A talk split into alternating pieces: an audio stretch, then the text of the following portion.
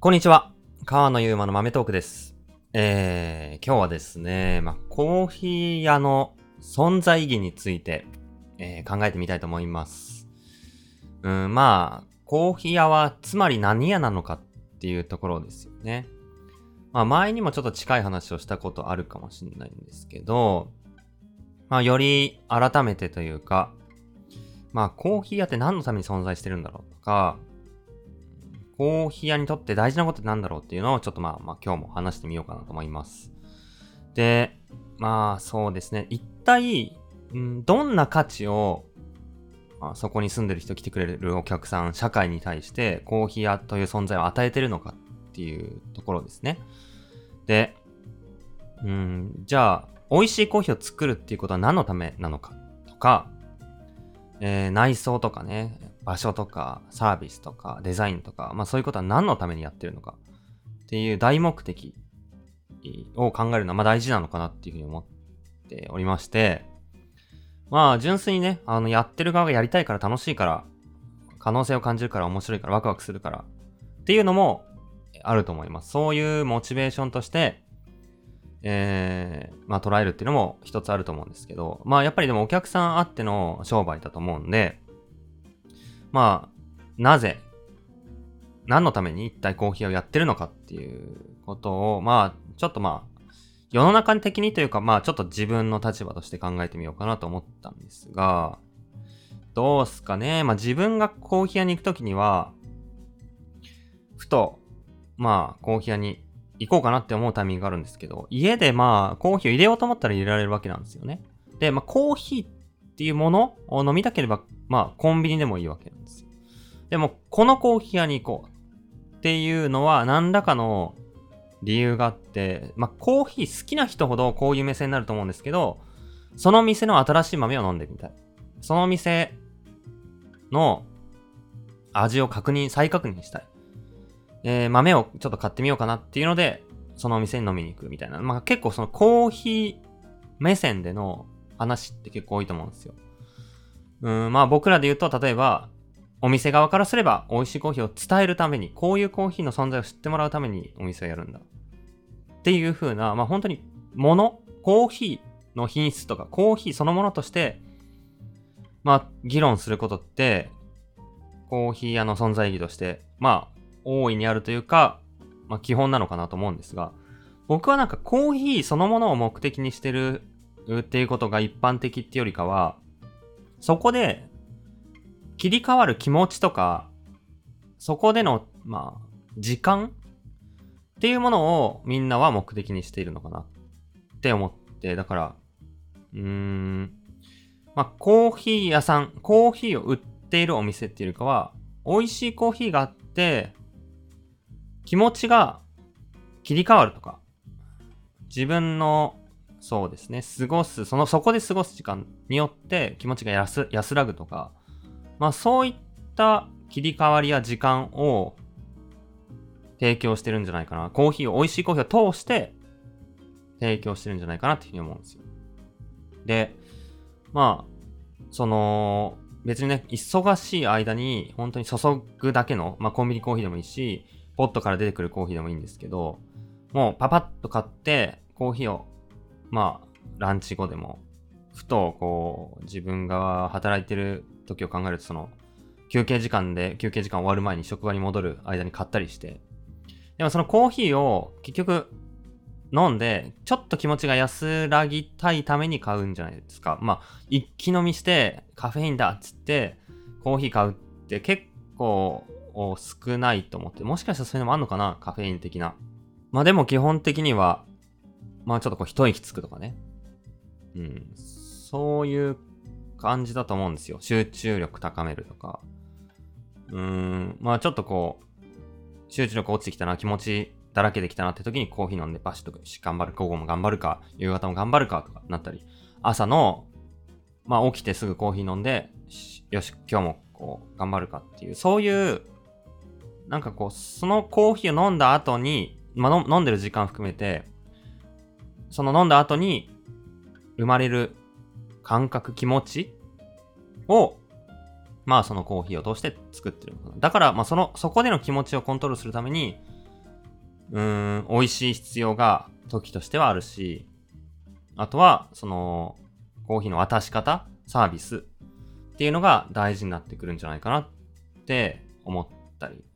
してます。皆さんにとってはそのコーヒー屋さんに、の存在意義は何ですかね？何のためにコーヒー屋に行ってると、その、思いますかね？まあ、美味しいコーヒー飲むためだと思うんですけど、なんで美味しいコーヒー飲みたいと思ってるんですかね？なんでそのお店を選んでるんですかね？まあ、そういうのをちょっとこう考えていくことで、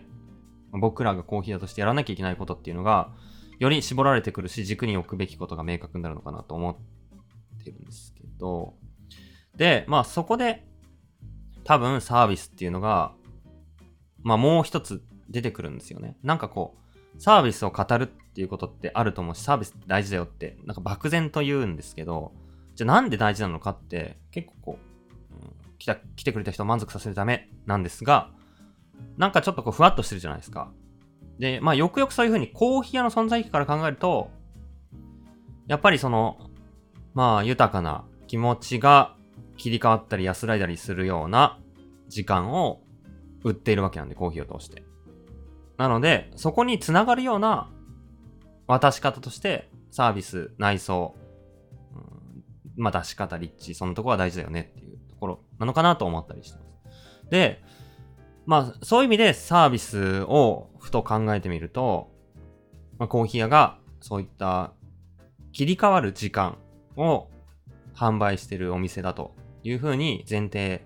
条件としたときに、じゃあどう、どういうサービスがいいんだろうっていうのが、なるべく短時間でコンパクトに相手の意思を汲み取るようなサービスがいいんじゃないかなと思うんですよ。だから、まあ、もしかしたらね、お店の立ち位置として、いや、そういう時間を、気持ちが切り替わる時間を売ってるお店じゃないと。そのコーヒーに詳しくなることを売っているとか、コーヒー、もよりモノフォーカスで、この微妙な違い、このエチオピアが持ってるこの繊細なフレーバーに注目してもらって、そのエチオピアの背景をしてもらって、このコーヒーの情報を売るんだっていう、そういう売り方だとしたら、もっとニッチな市場になると思うんですが、あのー、まあ、サービスっていうのをやり方が、サービスのやり方が変わってくると思うんですよ。もっとコーヒーフォーカスで、もっと語るというか。でも、その、一般的には僕が思うのは、っていうかまあ僕らのお店で個別に考えると、やっぱりコーヒーのこと伝えるけど、伝えた先にそのコーヒーが家に、根付いたりとか、毎日習慣化して、とか、まあ美味しいコーヒーの味に興味持って、飲食に興味持ったりって、まあ結局はその、その後の気持ち、時間っていうのを売ってるのかなって思ってて、コーヒーに詳しくなったからどうなのっていうことを、もっとそれを目的じゃなくて手段として捉えて、コーヒーに詳しくなったから、えー、そういうリアルのもの、五感に興味を持って人生が豊かになったとか、そもそもなんでコーヒーに興味持つかっていうところで言うともう一つ抜けてると思ってて、コーヒーのこと語れば詳しくななって好きになるかっていうと、どっちかっていうと、その日常の中でスムーズにコーヒーのある美味しい豊かな時間を過ごすことで、ああ、こういう時間いいな、美味しいコーヒーっていいな、なんでこんな美味しさなんだろうって興味持って初めてエチオピア原酒っていうのを知ったり、ウォッシュとナチュラルっていうのがあったりって知るのかなと思ったりするので、まあそういうこう、興味を持って頭にインプットしていくための流れっていうのがあると思ったんで、だからコーヒーを語ることは僕らのお店では目的じゃないなって思ったんですよ。で、そうなった時に、まあちょっと流れ、話戻しますけど、サービスをするってなった時に、なるべく、こう、こう、例えばね、まあ、うん、例えで話した方が分かりやすいかなと思ったんですけど、まあ、初めてのお店行って、うん、まあ、まずやっぱり店員さんから気づいてほしいですよね。こっちからすいませんって声かけるのはちょっと奥で忙しそうにしてて声かけていいもんかっていう入りはちょっときついですよね。もうもう向こうからお客さん来てくるのに気づいたらもう店員さんからこんにちはとか、まあ何らかの声をかけて、先にこっち気づいてますよ、ようこそ、えー、話しかけてくださいねっていう雰囲気作って入り口にして、で、メニューで迷うと思うんですけど、まあそこで、えー、ブラックコーヒーと、ブラックコーヒーだったら、エチオピアとルワンダとケニアとガテマラがあって、エチオピアはこんな生成方法でこんなフレーバーがしておすすめですよ。ガテマラはこんな感じのフレーバーがして、えっ、ー、と、このコーヒーはこんな感じで、みたいな感じの、こう、情報を一方通行的にバーっていうことが、果たして、その、後々、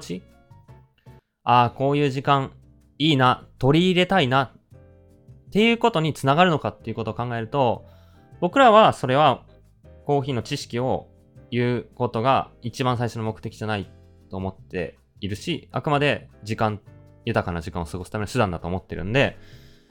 まあできる限り、うん、爽やか系のとしっかり甘いのありますけど、どっちがいいですかとか、まあ人によっては、こう、ね、こう意志がありそうな方とかいたら、あ、どんなコーヒー、どんな味わいがお好みとかありますとか、これね、質問、まあ人によってはしすぎたら、いや、そんな普段飲まないしなって逆に引いちゃったりする場合もあるんで難しいんですけど、とか常連さんだったら前回これ飲んだと思うんですけど、新しくそういう感じでこれありましたよ。めっちゃおすすめですよ。とか、もう迷ったら、今日はもう、あの、朝カッピングして、このケニアが一番調子いいんで、ぜひ飲んでほしいです。新しく入った豆で、これがめちゃくちゃ面白いフレーバーがあって、今人気なんで飲んでほしいです。とか、まあ、なんかこう、こっちの意思を伝えるとかね。まあ、何らかの方法で、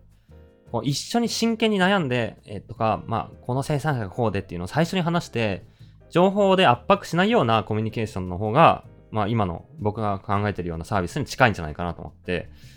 でも、これってめっちゃむずいと思うんですよね。バリスタって技術的に本当に自分の目の前のコーヒーっていうものに向き合って、そのフレーバーを感じ取って個性をつかんで、それが最大化するようにその日の調整のレシピを考えて、抽出して、ちゃんとその通りに美味しくなるように確認してお客さん出すっていう結構職人的な、どっちかというと物とか自分に向き合うような仕事なんですけど、でも、一方でお客さんの考えてることとか、コーヒーレベルとか、何を目的にそのお店に来てんのかとか、初めてかとか、どういうことを気にしてんのかっていうのを、まあ、できるだけ察するというか感じ取って、全部聞いてたらきりないんで、察したり、手に本持ってたら、あ、きっと本読みに来てんだなってわかるんで、バーって話しかけないようにスッと静かにするとか、まあ、なるべく察する。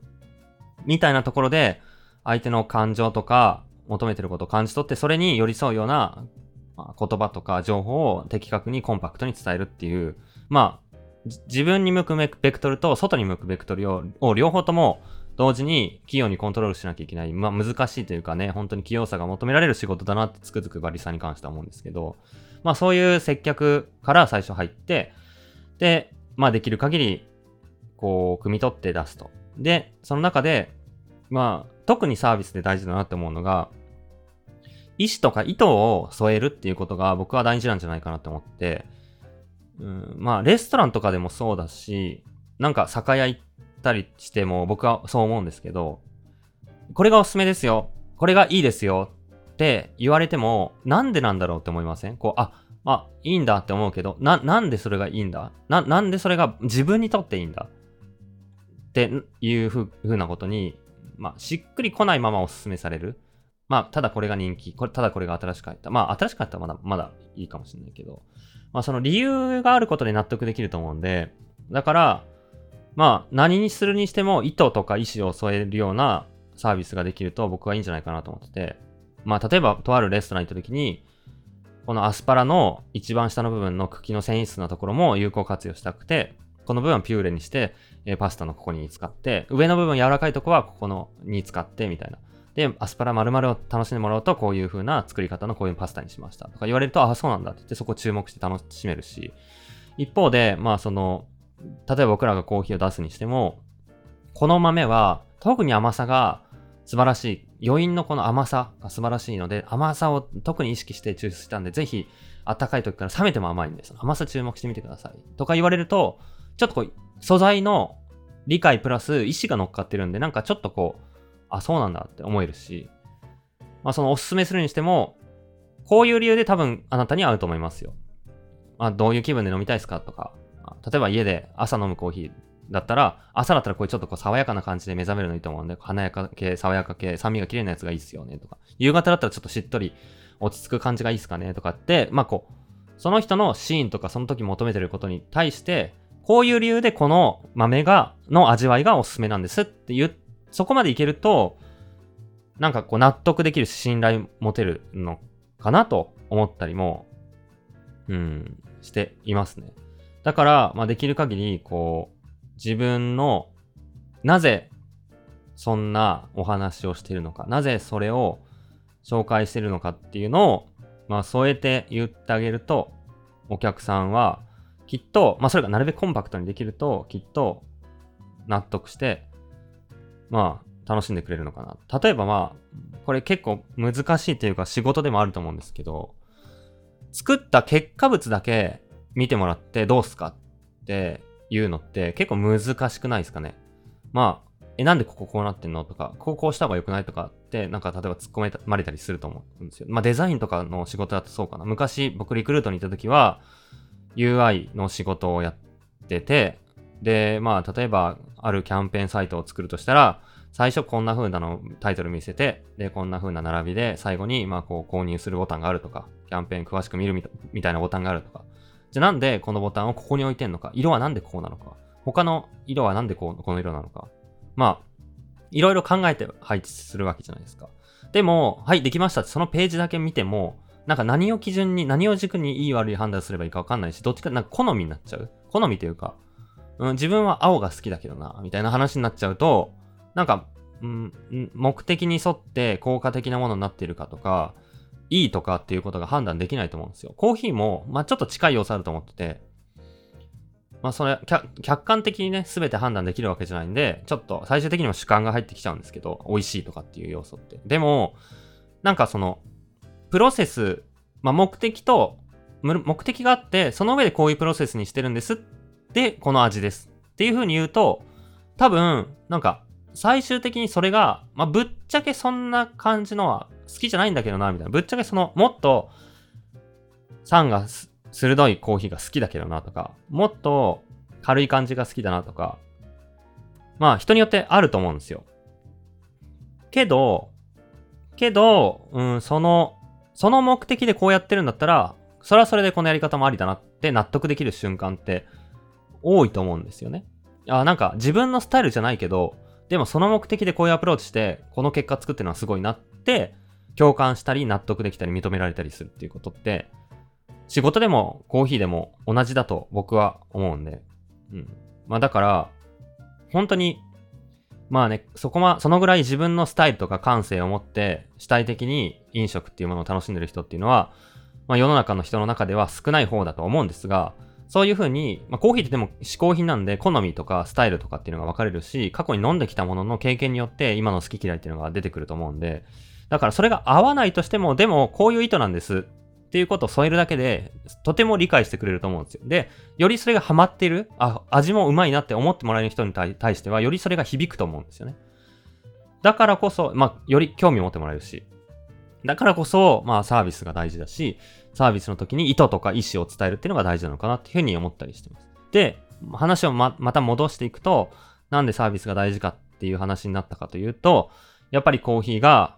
まあ、何のために美味しいか、なんで僕ら美味しいコーヒーを出しているのか、なんでコーヒー屋さんをやってるのかっていうことを立ち立ち返ると、やっぱりそういうふうに、こう、コーヒーがある時間っていいな、ちょっと一息がつく、ついて、こういう美味しいコーヒーがそこにあるっていいなっていうところから、まあ、五感に、の魅力に気づい、五感の大事さに気づいてもらうとか、まあ、その、まあ、その瞬間瞬間で見ても、一息、まあね、ストレス社会の中で、ふと安らいでもらったり気持ちを切り替えて頑張ろうと、ポジティブになってもらうっていう、そこのなんか、ポジティブ剤気持ちをこう、前に動かしていく。でそういう動いていく、気持ちが前に動いていく時間を作るっていうのがコーヒーが、美味しいコーヒーができることだと、その力だと僕は思うので、それをスムーズにその人に取り入れてもらって、その時間とか、それを反復してもらうとかっていうことにフォーカスするためには、ものだけポンじゃなくて、サービスとか意思、意思のあるサービスっていうのがあることで増幅するんじゃないかなと。まあ、そういう価値に対して人が立っているっていう意味とか、コーヒー屋さんっていうのが機械のね、ボタンポチじゃなくて、コーヒー屋として人が立って存在する意義なんじゃないかなと。まあちょっと話しながら、なんか今日は整理できたし、まあもやもやと思っていたので、えー、今日はお話ししてみたというところです。またちょっとね、こういう感じの考えていることとか、整理つつお話できたらと思っているので、また聞いてください。